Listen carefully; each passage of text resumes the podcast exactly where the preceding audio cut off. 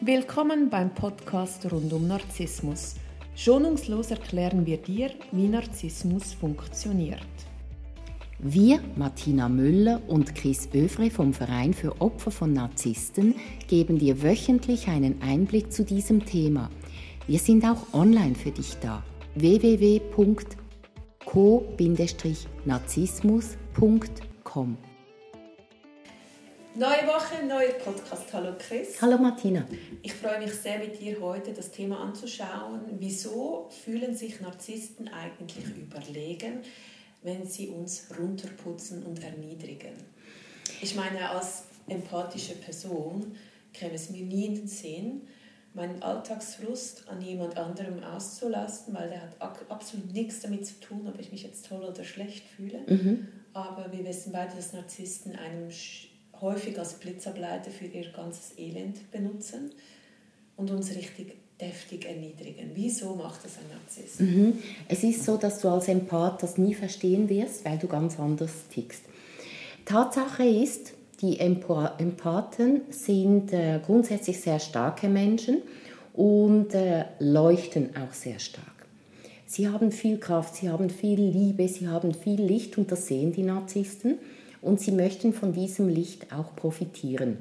Sie profitieren, wenn sie in Verbindung gehen und ähm, wenn ich das sichtbar mache, also sie schauen dann nach oben, der Narzisst hat ja wenig Energie und er sieht da diese Säule von Licht und fühlt sich unterlegen. Und damit das einen Ausgleich gibt, macht er die andere Person runter, damit das Leuchten verloren geht. Also das Leuchten wird weniger, wenn Sie jemanden beleidigen, die nimmt das persönlich, wird dann traurig, wird an eine alte Verletzung erinnert und die Energie geht verloren. Also der Empath verliert dann Energie und ist dann nicht mehr auf dem Sockel, sondern auf Augenhöhe mit dem Narzissten. Nicht, weil der Narzisst an Energie gewonnen hat, sondern weil der Empath an Energie verloren hat. Jetzt ähm, macht der Narzisst weiter, drückt noch weiter auf den Empathen, dass er nicht mehr auf Augenhöhe ist, sondern dass er am Boden ist. Und da lässt er sich ganz viel einlassen und wenn er am Boden ist, dann fühlt sich der Narzisst überlegen. Auch da, er hat immer noch keine Energie gewonnen, aber er kann dann runterschauen auf die Person, die gerade am Boden zerstört ist. Die Person wird sich wieder erholen und beginnt wieder zu leuchten und der Narzisst holt die Person immer wieder runter, immer wieder, immer wieder. Und der Empath geht dann irgendwann nicht mehr so hoch mit der Energie und bleibt irgendwann unten. Und dann hat der Narzisst gewonnen. Das ist genau sein System von Energieraub, von Vampirismus. So funktioniert das und darum ähm, hört er nicht auf, bis man am Boden zerstört ist. Also ich wiederhole nochmals, der Narzisst sagt dann Dinge wie so, du bist nichts, du kannst nichts, aus dir wird nie was. Und zwar in einer Kadenz, die dann relativ schnell einmal an die Substanz geht. Wenn man mhm. das einmal hört, denkt man, ja, ja, erzähl du nur. Aber wenn man das dann regelmäßig hört, irgendwann bleibt da trotzdem was hängen. Jetzt höre ich uns zu und ich denke, okay, ich habe da auch jemanden in meinem Umfeld, der mich immer runterputzt. Was wäre ein gesunder Umgang, wenn ich merke, dass eine Person mich öfters mal als seinen äh, Blitzableiter oder ihren Blitzableiter benutzt? Wie könnte ich da gut reagieren, um mich selber zu schützen, mhm. meiner Energie zu bleiben? Ja, der Narzisst trifft einen dort, wo eine Verletzung einmal stattgefunden hat. Und was man tun kann, ist, sich um seine eigenen Verletzungen zu kümmern, damit diese geheilt sind. Und wenn die geheilt sind, kann er dort das Blut nicht mehr absaugen, sozusagen bildlich gesprochen.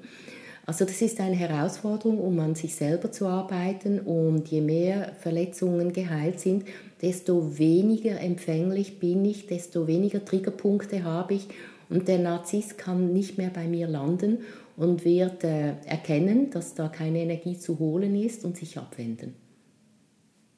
Das ist jetzt extrem einfach gesagt. Wir beide wissen, dass es wirklich schwierig ist. das stimmt, aber es ist gut zu wissen, dass das der Weg ist, weil alles andere wird nicht funktionieren. Und wenn man sich dessen bewusst ist, kann man auch einen Weg finden, um dort in die Heilung zu gehen und man sucht nicht mehr am falschen Ort. Kann mir das Umfeld helfen, wenn ich da in so einer toxischen Beziehung bin, wo ich runtergeputzt werde, damit ich meinen Selbstwert nicht verliere, indem dass sie mich spiegeln. Das ist ein sehr, sehr guter Punkt, weil der Narzisst weiß natürlich, meine Freunde bauen mich immer wieder auf, das ist ihm zuwider, dann beginnt er mit seiner Arbeit wieder von vorne und deshalb wird er versuchen, mich von meinen Freunden zu isolieren.